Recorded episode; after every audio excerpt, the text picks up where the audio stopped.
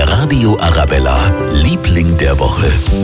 In der schwersten Zeit ihres noch jungen Lebens sind Sie da. Ärzte, Krankenschwestern und viele ehrenamtliche Helfer im ambulanten Kinderhospiz in München. Sie helfen den oft unheilbar kranken Kindern und ihren Familien. Und damit das so bleibt, gibt's morgen ein Benefizkonzert im Bahnwärter Thiel.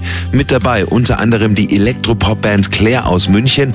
Halb sieben, morgen Abend geht's los und die 25 Euro fürs Ticket sind sehr gut angelegt. Auch ohne dem Konzert gibt's verschiedene Möglichkeiten für Sie zu helfen. Stephanie Perry vom Kinderhospiz. Das geht natürlich über eine Spende. Wir sind zu knapp 80 Prozent spendenfinanziert, deswegen ist das natürlich immer eine Unterstützung.